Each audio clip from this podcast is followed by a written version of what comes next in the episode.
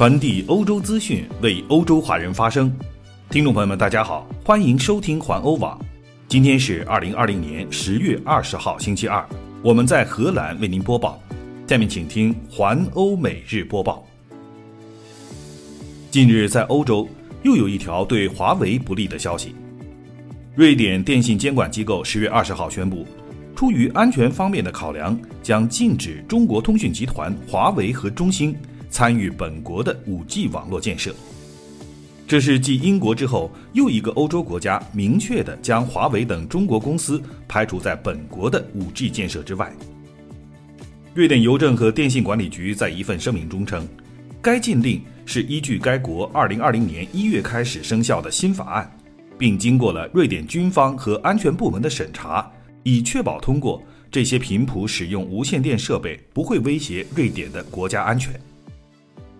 除了华为之外，瑞典方面也要求，在二零二五年一月一号之前将移除所有在瑞典已经安装的中兴通信的设备。目前在欧洲，华为的处境十分严峻。此前，英国已经于今年的七月份时下令禁止移动运营商在新的五 G 网络中使用华为的设备。并要求这些企业在二零二七年前全部移除已经使用的华为设备。法国则在此前也已经对使用华为设备设定了严格的限制，而比利时、荷兰的电信公司也都相继对华为亮起了红灯。来看荷兰的一条消息：荷兰的少女们今年将第一次有服兵役的可能。在荷兰。在二零零三年出生的所有少女，本周将会收到国防部的一封信。信中说，她们已经处于服兵役的年龄。这封信中所涉及的人群超过了十万个荷兰少女，而且其中的一位就是荷兰的阿玛利亚公主。她于今年的十二月七号刚好年满十七周岁。正如荷兰少年在过去数十年已经收到的同类信件一样，这封信中指出。兵役制仍然存在，但强制服兵役的义务在荷兰则已经暂时停止了。荷兰的第二议院于二零一八年时决定，基于男女平等的原则，征兵也应该适用于少女。荷兰的国防部则指出，武装部队中也有适合女性从事的专业。虽然荷兰已经致力于招募女兵多年了，但是现在荷兰的武装部队中只有百分之十的军人是女性。荷兰强制的义务兵役制已经于1997年时暂停，自停止实行兵役义务以来，就再也没有发出过入伍应征的呼吁。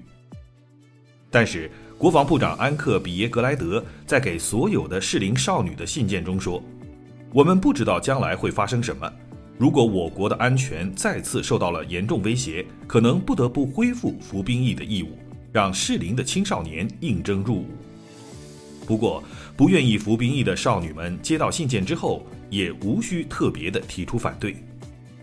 到目前为止，还没有阿玛利亚公主将如何处理征兵信的消息。荷兰政府新闻处在书面答复中说，与所有将于2020年年满17周岁的荷兰年轻人一样，阿玛利亚公主的确也会收到这封信件。但是，目前我们无法预料阿玛利亚公主将以何种方式来处理这封信件，以及未来她将会如何与国防部打交道。不过，阿玛利亚公主的父亲，也就是荷兰的国王威廉亚历山大，则是服过兵役的。在一九八五年时，他选择了在荷兰海军中服役。来看一条英国的消息，近日。在讲究礼仪和绅士风度的英国，也发生了低素质乘客大闹航班的事件。上周日下午，在一架 EasyJet 航班的客机上，一名好斗的女子故意向机上的其他乘客咳嗽，并且大喊“每个人都将死去”，引起了机上的混乱。这家英国廉价航空公司在一份声明中证实，这名女子在混乱中被请下了飞机。并且因为扰乱公共秩序而被扣押。这名女士登机之后拒绝戴上口罩，她显得很有攻击性，并且拒绝遵守工作人员的指示。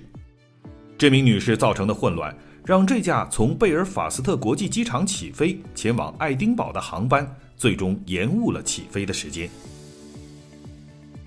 继续来关注疫情的消息。最近，比利时的卫生部门目前已经无法应对大范围的病毒测试。由于近期新冠病毒在比利时的传播过于广泛，以至于实验室再也无法跟上，无法检测与感染者接近的任何人。现在，比利时人只有在确实有感染症状时才能够被接受检测，而无症状的检测仅限于在老人疗养院爆发疫情时，或是卫生保健人员需要的预防措施时才会进行无症状的检测。而来自危险地区的旅行者们。卫生部门已经没有能力对他们进行全面的检测了。据有关部门的声明，比利时的这种情况起码将会维持到十一月中旬。瑞典消息，瑞典将在接下来的几天中讨论该国是否将会采取进一步的措施来对抗新冠病毒，而且不排除采取地区性的封锁措施。据英国报纸《电讯报》的报道。对于瑞典来说，这将是非同寻常的，因为这个斯堪的纳维亚的国家自新冠疫情爆发以来，迄今为止一直都在采用所谓的“佛系”防疫抗疫法，拒绝进行严格的封锁。这次的讨论也引起了瑞典国内外的普遍关注，因为在瑞典，死亡人数的数字目前还不算很高。法国消息。法国总统马克龙的妻子布里吉特近日在与感染新冠病毒的人士接触之后，目前已经被隔离。据接近总统的消息人士说，布里吉特没有任何症状，但是他仍然会被隔离七天时间。来看德国方面的消息，最近德国的感染数字反复波动。德国的疫情智库罗伯特科赫研究所今天报告了六千八百六十八例新的感染。比过去两天四千三百二十五人和五千五百八十七人的数字又上升了许多，而在上周六时，德国单日新增的感染病例数则是达到了创纪录的七千八百三十例。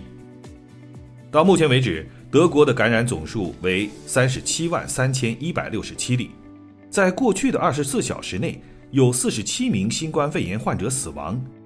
使德国官方的总死亡人数达到了九千八百三十六人。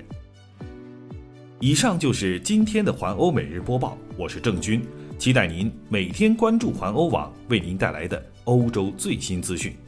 明天见。